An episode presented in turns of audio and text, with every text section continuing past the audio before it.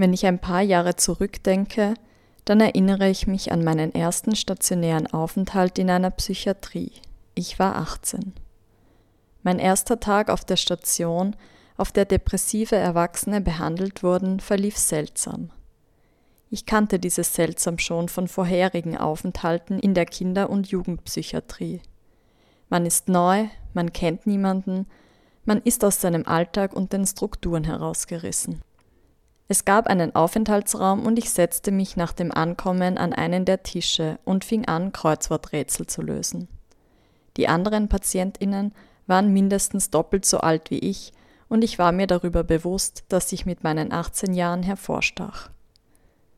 Ich bemerkte einen Mann in meiner Nähe, dessen Art eine Wirkung auf mich hatte. Sie schien den Raum zu dominieren. Plötzlich setzte er sich zu mir, begann Smalltalk und half mir beim Rätsel.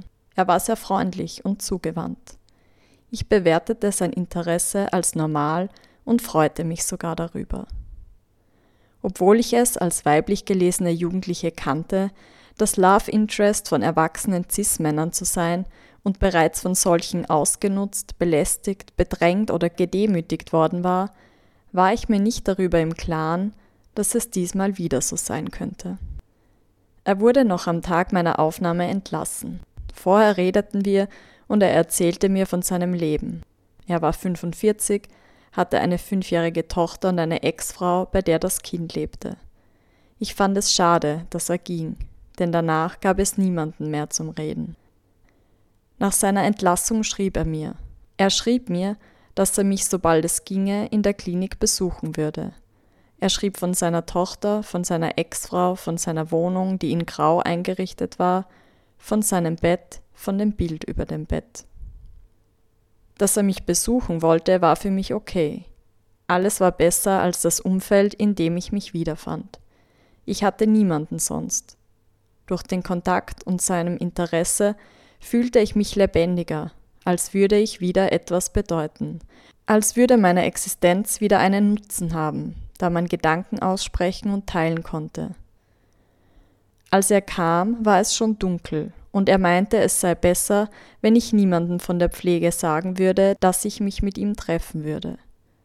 Draußen nahm er mein Gesicht in die Hände. Wir gingen zu einem Kiosk.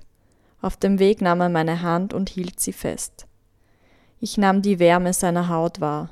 Mein Körper wurde von Wohlgefühl durchströmt. Gleichzeitig fühlte ich mich verboten und schämte mich. Aber es war mir nicht möglich, mich davon loszumachen, wegzugehen, weg von diesem fremden Mann, den ich überhaupt nicht kannte, der mich nicht kannte, der mich auch nicht retten würde, im Gegenteil. Auch wenige Wochen später bestand der seltsame schriftliche Kontakt immer noch.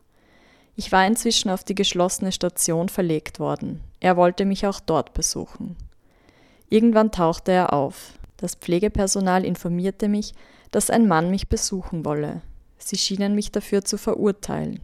Ich erinnere mich an eine komische Stimmung, die aus dem Stationszimmer drang, und an argwöhnische Blicke, die mir nichts gebracht hatten. Denn trotz ihrer heimlichen Bedenken hielten sie nichts auf, was danach war, verborgen von ihren ahnenden Blicken, verborgen vor möglicher Intervention. Ein bekanntes Gesicht zu sehen erfreute mich, ich sehnte mich nach Abwechslung. Wir entschieden uns dazu, Kicker zu spielen. Der Raum befand sich am Ende des Ganges, wir waren allein und er schloss die Tür. Eine Weile spielten wir und redeten. Nach dem Spiel kam er um den Tisch herum auf meine Seite und baute sich ganz nah vor mir auf. Sein Gesicht sieht alt aus, dachte ich, und die Nähe wurde mir unbehaglich. Er wartete, aber weil ich mich nicht regte oder von ihm abwandte, kam er noch näher, kam sein Gesicht noch näher an meins, kamen seine Lippen noch näher an meine Lippen, bis er seine auf meine presste und meine darunter erstickte. Das war nicht, was ich gewollt hatte.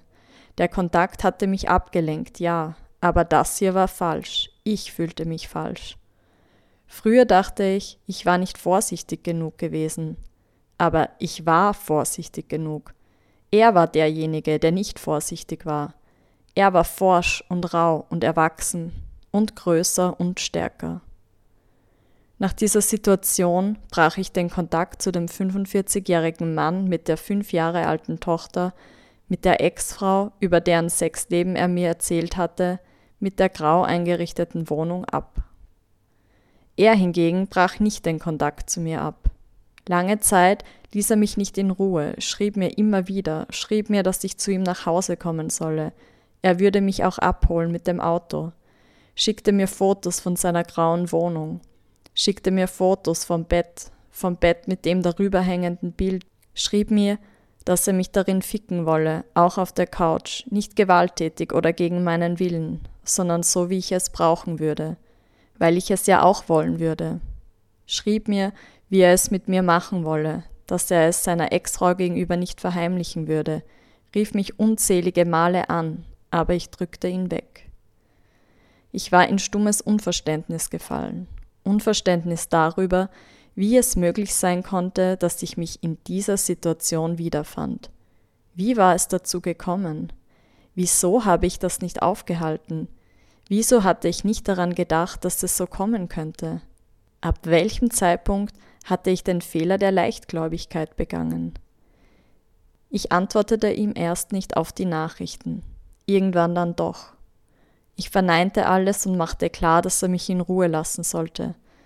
Er akzeptierte es nicht und machte weiter. An dieser Stelle brauchte ich erstmal wieder Zeit.